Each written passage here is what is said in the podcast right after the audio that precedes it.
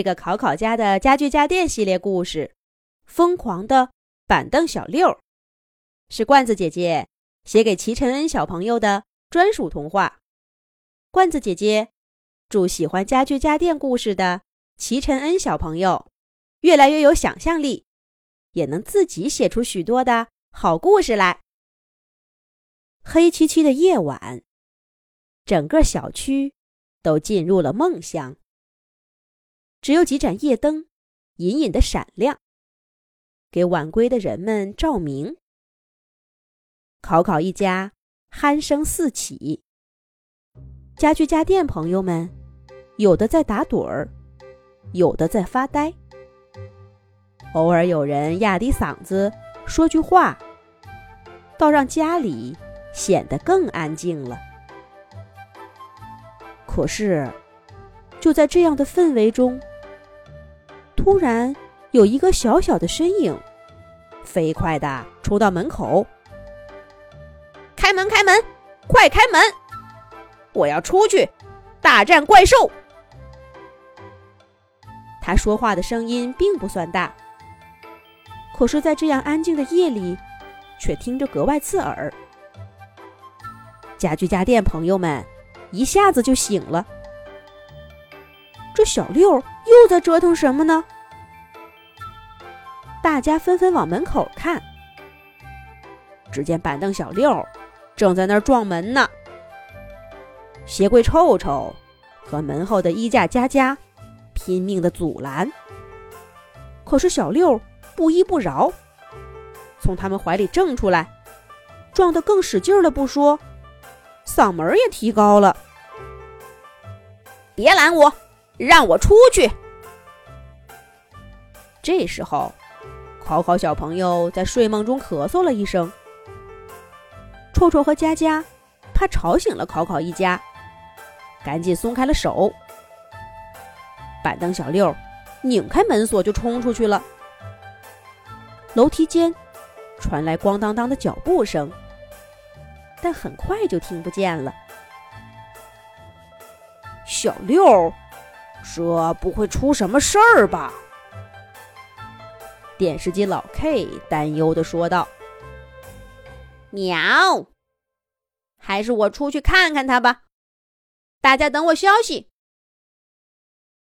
小猫咪咪懒洋洋的打了个哈欠。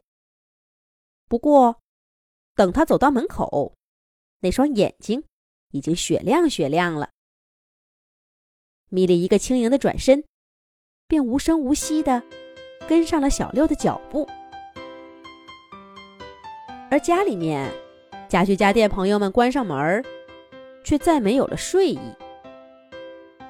窗帘小帘子把眼睛探到夜色中，看见小六大摇大摆地走出了单元门儿。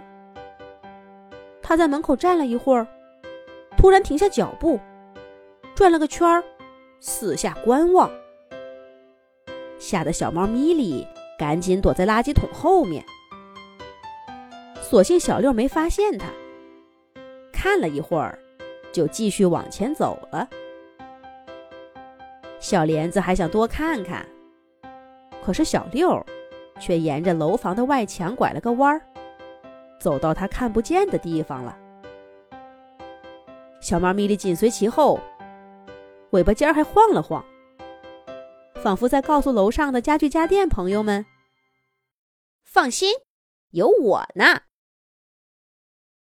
小莲子跟大家报告了情况，也加入到了忧心忡忡的行列中。这小六到底是怎么了？大家最近有没有觉得他哪里不对？电视机老 K 压低了声音问道：“是好像有点儿，也许是早上多睡了会儿懒觉，也许是半夜里说了句梦话。这么一往回想啊，总觉得小六身上满是疑点，却哪一点呢，都解释不了他今晚的行动。”在家具家电朋友们的担忧和猜测中，天渐渐亮了。糟糕，小六和米莉还没回来，这不是要露馅了不成？果然，考考一起床就到处找米莉。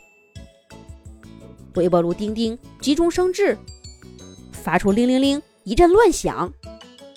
考考妈妈果然把考考抱得远远的，跑过去给丁丁断了电。